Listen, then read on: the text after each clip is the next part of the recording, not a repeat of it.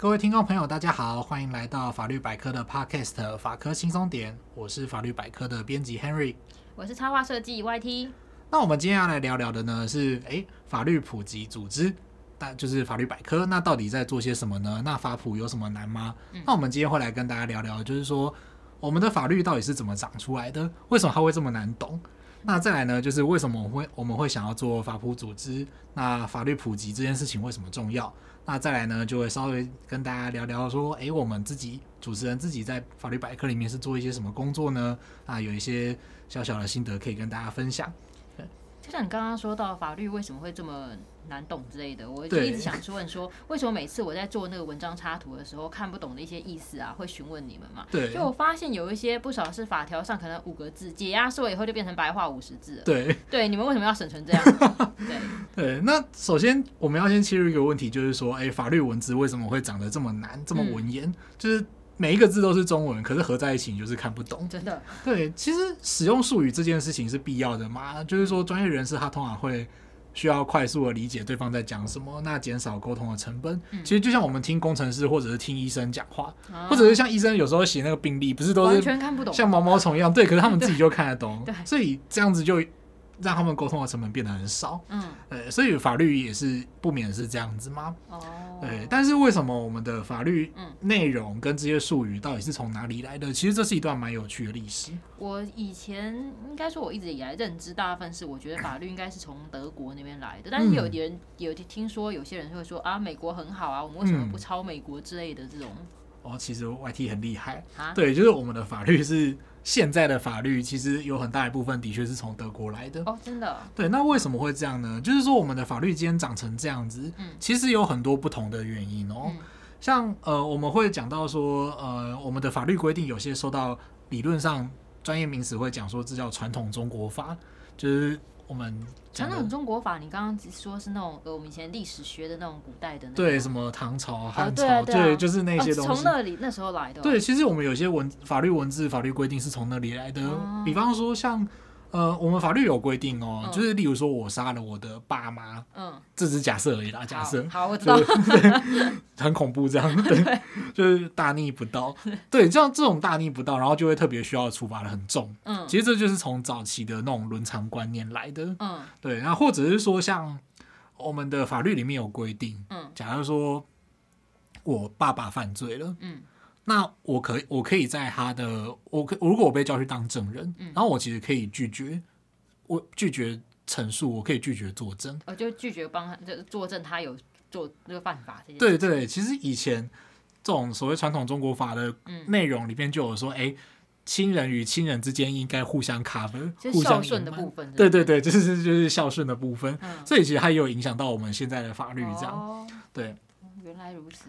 那再来呢，就是说，呃，以前在例如某些朝代，例如清所谓清朝啊，嗯、或者是像所谓民国初年，那其实那个时候的法律有受到日本的影响。哦。对，就是不管是日本在台的时期也好啊，或者是说以前在呃制定法律的过程当中，其实都有从日本那边学到一些东西。诶，那我有个问题，那日本那时候在台湾的时候，嗯，他们呃，比如说可能我们也受到他们的法律影响，那他们的法律可能也是另外一个国家。来的对吗？对，那当时日本就是在呃他们自己的政治改革，例如说明治维新的时候，嗯、他们也吸收了很多就是来自不同国家的法律，然后尤其那个时候以欧陆为大宗这样子，哦、那所以他们自己也是呃学到了一个东西之后，把这个东西带到间接带到了台湾来，嗯、所以台湾在那个时候呢就接触到了当时的欧洲德国的法治这样子，哦、对，嗯、那再来呢就是。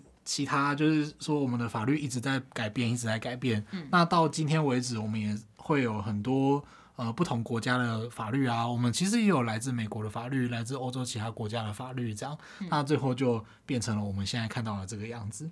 那像他这么多哦不，但是我是觉得，不管他你刚刚讲的那么多条管道来的，不管哪一个管道来，嗯、基本上对于一般人来说，反正都很难懂啊。嗯，对。对，那我想问一下，就像刚刚这么多不同的来源，这些根源不同，他们会有互斥的问题吗？其实这种东西，他们就是会每个地方都有每个地方适合的东西嘛，嗯、就好比说。台南人到了台北会很痛苦，因为台北的东西没有加糖一样，就是这不同的东西到了不同的地方，它就会变得很不一样。它其实不一定适合。嗯、对，我举个例子好了，嗯、很多人都会说，哎、欸，为什么支持警察强力执法？嗯，就说，哎、欸，在美国的话，警察都可以强力执法。对对。可是为什么美国在警察可以强力执法？其实是因为美国的民众合法拥有枪支。哦。所以你遇到警察遇到任何人，他突然掏枪来打你的几率都会很高。很高。对，所以说，呃。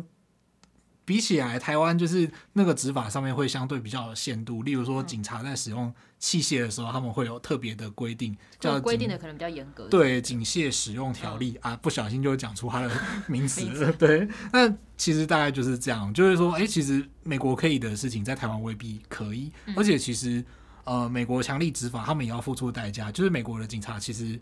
事后也可能也可能被告啊，这样。哦，对啊，对他们有时候都会呃，可能好像还蛮多案子有上到新闻的。对，对那其实有些法律，所以像有些法律就会有这种价值观的冲突。嗯、所以呃，我自己在念书啊，或者是呃后来工作啊，也是受到很多震撼。这样，嗯、那主要就是说我们在做普及的过程啊，嗯、或者是说一般人要去理解法律的话，很大的一个点都是从法律背后的逻辑，它到底是怎么样子，我觉得会比较好。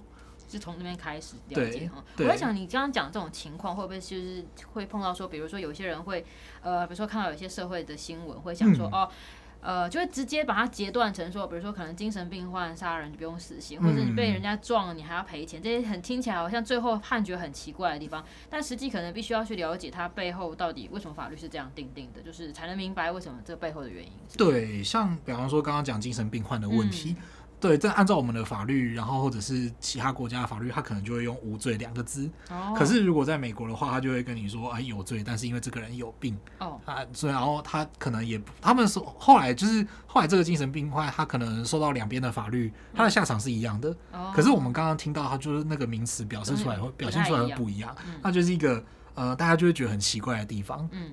那了解说。这些名词后面代表的意义，其实也就可以帮助你去解读这些呃你看到的新闻啊什么的。对，而且重点是说，不管你对法律有兴趣啊，或者是讨厌它，就了解它之后，才能够避免自己受到伤害，也才能够很深入的去批判它或反省它。就像我们有时候看比赛，我们都会说有些球迷就是那种。Box 迷就是他专看那种比赛数据，哦，可是你看看比赛数据跟看比赛本身是不一样的。他没有看中间的过程，或是他实际上对实际上表现出来的样子吗？对，然后你就是看战绩、看战绩、看数据的话，你不会跟看有看比赛是不太一样的事情，这样对。那所以说，嗯，我们就继续聊到说，为什么把法律讲到让人家听得懂？普及工程对我们来说，我们会觉得很重要。嗯，就是其实看懂这些东西。除了说，呃，大家都会觉得哦，可以保障自己的权益之外，嗯、其实你可以知道说，哎，政府的政策到底是怎么样子啊？嗯、有些社会议题是怎么样啊？嗯、我们不一定会天天遇到法律问题啦，但是可能我们天天有机会看到别人的法律问题。真的，电视新闻打开来，应该就是满满别人的法律问题。对，那就我知道了，就是因为我们组织成立的有一部分原因，是因为。之前他创办人他在德国的时候啊，有看过一种就是专门提供给消费者的那种法律问答集的小册子，嗯，所以他会觉得说，相对看台湾，就会觉得，哎，如果有一个那种生活法律的平台，可以让大家在遇到一些日常问题的时候，能够有个找解答的地方，也可以初步的知道自己有哪些权利，所以他就是一开始是这样的想法，所以才开始做这件事情。嗯，对，哇，其实我听一听还是觉得。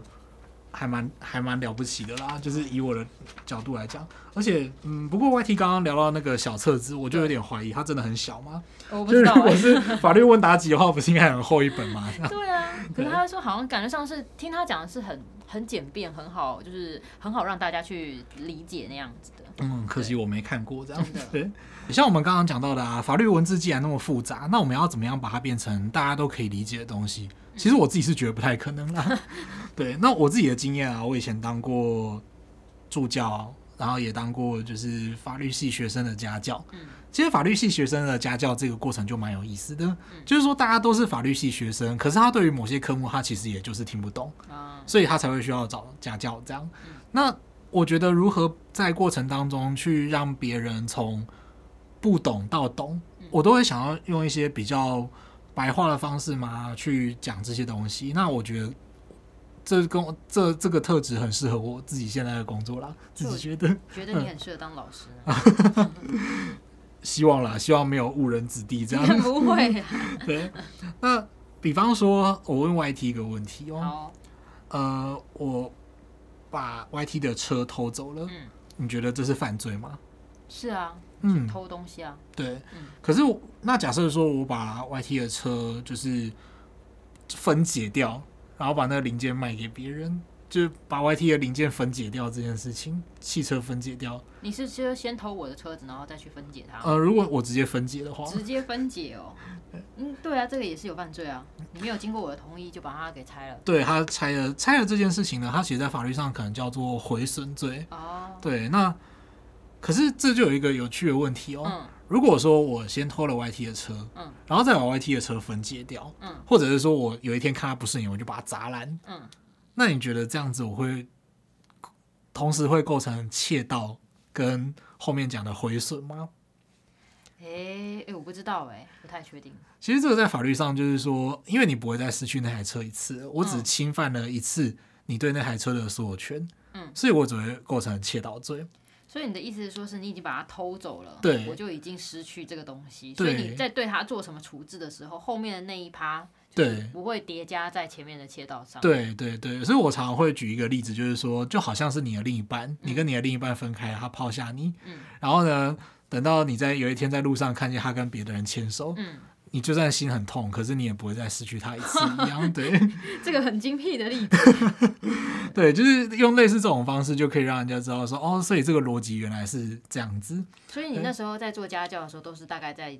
解释这些给就学生听。对，然后我的学生都觉得说我这个人干话很多啊，就、嗯、是觉得说怎么好笑这样子。我在想他应该会觉得你是个好老师，让他可以懂很多，就是原来看不懂的那些法律的条文，突然间透过你的一些比较生活化的解释就明白了。没有，我第一个家教学生到现在还是说他是当他是记得我当年怎么虐待他的。这 个怎么会变成这样？对，像其实我觉得还有一个很棒的例子，就是用电影。嗯，虽然讲到这个电影又有点年代了嘛，就是周星驰的《九品芝麻官》啊。对，我自己在研究所的时候，呃，主要就是念刑事相关的法律嘛。嗯、那我超喜欢《九品芝麻官》这部电影。嗯，我觉得它就是一部电影，可以让你学好刑事诉讼法。啊、对，真的、哦？对，就是你在电影里面你会看到说，哦，到底是。比方说打几大板啊，然后掌嘴啊，这些就是我们在刑事诉讼法里面讲的不正讯问嘛，就是所谓俗称的刑求。刑求出来。对对对，然后再来就是说什么包容心，然后去骗常威，就是滴血认亲，然后让常威说出那个孩子怎么会是我的，就是那个怎么样怎么样之后，什么隔天就说有了这样，然后让他不小心讲出真相。那这其实就是在法律上讲的诈欺讯问。哦，这是对，这还真的有一个名词叫诈欺。对，它其实叫诈欺讯问，所以我其实。超喜欢这部电影的啊，或者说像包龙星，你看包龙星，或者是任何的其他的呃之前的什么知县陈大人，嗯，然后他们如果犯错了，他们判错了，对，好像都没有人会去纠正他们吗？很奇，有点奇怪，对不对？对，其实我喜欢他的地方就是他表现了当时的一个呃法律上的制度，就是说只有一个人，就是从头到尾都是从他由他来审判，对，但是过程当中有就是由他来调查，由他来审判。过程当中，如果他有出现什么错误的话，其实好像没有人可以纠正他吗？所以，我们现在的刑事诉讼法改成是说有检察官，嗯，然后有法官，嗯，有被告，他就是呈现一个，就是有人调查，有人对，有人调查，有人做判决，这样就可以互相监督啊，互相呃提出证据，然后由中立的法官来裁判，这样，嗯，对，就像裁判，呃，裁判的人做出裁判的法官。他如果从头到尾都是他自己调查、自己审判的话，嗯、其实他不会，他就不会承认说他一开始想的有错啊。对，对，如果他，他自己来处理这件事情，对，如果他自己来处理这件事情，就像我们写考卷的时候，我们一定交出去之前都还会觉得说应该都写对吧？这样，然后事后不会承认说自己有错这样。是对，那我觉得其实这些呃这些东西都可以帮助。大家当帮助我的受众，例如说我的学生也好，或者是我们现在的读者也好，嗯、我都会很期待，就是说透过这些白话的方式，可以让他们了解说，哦，原来法律它就是这样，它其实没有想象中那么困难。嗯，那 YT 觉得就是有没有什么有趣的心得？就是说 YT 的工作是用插画把法律变得好玩好懂，那这段过程当中有没有什么心得？这样？嗯，其实一开始加入组织的时候，我原来是觉得法律跟插画之间应该是。呃，感觉上完全应该是两回事，就是完全没有办法我们想象他们凑在一起的。嗯，就是我也不知道要怎么做才能让他凑在一起。嗯，那后来是因为跟我们一起，就是跟我一起配合的我们的行销，他想出了很多我觉得很有趣的一些很贴合实际，就现实发生的一些贴文。嗯，然后跟他合作以后，我才突然觉得说，哎。对，这两者可以透过这些方式来呈现，然后因为这些事情甚至都是很贴近生活的。嗯，然后我现在目前就是还有一个工作，就是说会看网站的文章嘛，然后选一些大家，因为我发现。我们后台可以看到一些大家可能常常会搜寻的一些关键字，嗯、甚至是我自己会有一些兴趣的主题，就是私心啦，选一些对，然后我就会根据它的内文来制作图表或者是插图，类似像重点整理。嗯、对，那通常这个时候我都会先请编辑，就像你还有另外一位嘛，嗯、对对，帮我架构出来。嗯，对我再看有没有不好懂的地方，或者调整阅读上的呈现。像我们之前后来有做问卷调查的时候，嗯、有看到读者反馈表示说这些图对他们来说有帮助。我那时候其实看到的时候觉得还蛮开心啦，会觉得说嗯。就是在做这件事情是有意义的事情。可对比来讲，我们之前做问卷的时候，有些读者他们回馈是说啊，这些文章还是好难，然后编辑自己就会觉得很心虚，就是啊，我们到底有没有好好工作这样？我觉得应该是可能有一些还有一些字词对他来说，可能还是有一定的困难度。我在想是这样，所以我觉得有时候要趁机说一下，就像我们现在做的 podcast 啊，也是欢迎大家一定要留言支持跟给予建议，不管是称赞或是觉得哪里不好的建议，对我们来说就是表示有人在听，就是一个鼓励。对，那或者是如果你真的不知道留言什么话，其实你可以按五颗星就好。对对，那其实 YT 在办公室里面就还有一个非常神圣的任务，就是对我们编辑来说，你们就是法律白话程度的白老鼠，或者是市场调查对象，就是说，哎、欸，你有听过这个吗？或你有听过那个吗？这样子，对啊，或者我们也就是我们的 PM 大大，也就是我们的社群小编呢，也是。跟 YT 两位都是长期被荼毒的对象，这样。对，你们真的有时候会突然间出考题。不过我现在发现，我不小心就是不小心答对的时候，你们就会露出那种呵呵呵经不准确那种表情。对，就是已经不能拿来当做实验对象，因为我们把 YT 带坏了。然后，然后像我们办公室的伙伴啊，就是包括有社群小编啊，然后有工程师啊，然后有编辑，然后还有 YT。嗯。那常常会发生那种呃，就是编辑。解释一个概念，然后大家都听不懂，然后编辑集体崩溃的窘境，这样。对，好，那我们接下来呢，带大家来复习一下今天的法律点哦。那第一个就是法律文字的复杂程度呢，跟一些价值观的冲突，它其实也是有很多方的因素所造成的。嗯。那所以呢，呃，并不是说我们只要学某个国家就会可以解决这一切的问题，就是每个国家有每个国家的难题。那我们也不能说。我们把每个国家最好的那部分抄进来，就可以解决这个问题。因为每个国家它适用的一些情况，对它的时空背景啊，可能不一样。那再来呢，就是说法律普及呢，它对于大家来说，它并不只，它并不只是一个工具。就是说，哦，你遇到了问题的时候，你可以解决，或者是说你遇到了一些可能会影响你权益的事情，你可以小心一些。嗯啊，有时候呢，在你的媒体试读上面也是很重要的一个角色，这样。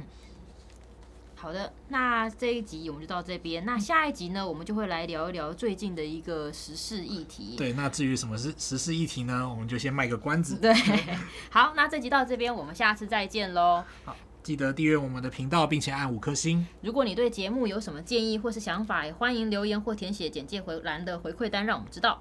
那如果对于生活法律有兴趣，或者是有各种疑难杂症的话，欢迎 Google 搜寻法律百科，就可以找到我们。那我们下次再见，拜拜，拜拜。